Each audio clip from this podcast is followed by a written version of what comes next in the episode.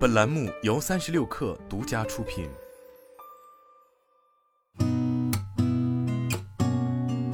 八点一刻，听互联网圈的新鲜事儿。今天是二零二三年一月十一号，星期三，早上好，我是金盛。杭州市人民政府和阿里巴巴集团全面深化战略合作协议签约活动昨天举行。记者了解到，杭州支持平台经济规范健康发展的具体措施已在制定中。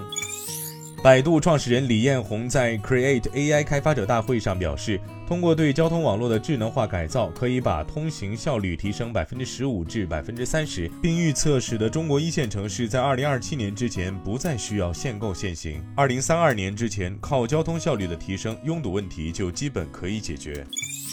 菜鸟联合天猫超市昨天启动老旧无电梯小区快递送货上门保障计划，以及春节物流不打烊。从春节开始，全年投入两亿元补贴奖励给快递员，用于专项保障老旧无电梯小区、偏僻小区的送货上门。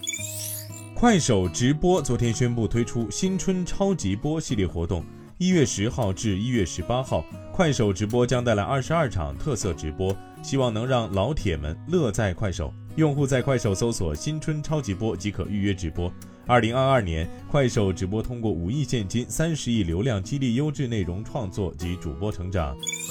支付宝集五福已于昨天开启，红包总金额不变，开奖时间为大年夜二十二点十八分，集齐用户可像往年一样得到一个小红包。据了解，今年在线下支付德福卡、AR 扫福以及为视障人群定制的摇一摇等玩法基础上，新增了看直播、AI 画年画、运动德福卡等方式。据韩国经济日报报道，一位三星高管透露，三星电子的三纳米制程芯片良率已大幅提高。去年，三星向中国五厂半导体公司交付三纳米芯片时，三星三纳米芯片的生产良率被猜测为保持在百分之十以内。特斯拉最新数据显示，二零二二年特斯拉上海超级工厂二零二二年的交付量达到了七十一万辆，其中二零二二年十一月的交付量突破十万辆，夺得中国市场豪华品牌年度交付冠军。今天咱们就先聊到这儿，我是金盛，八点一刻，咱们明天见。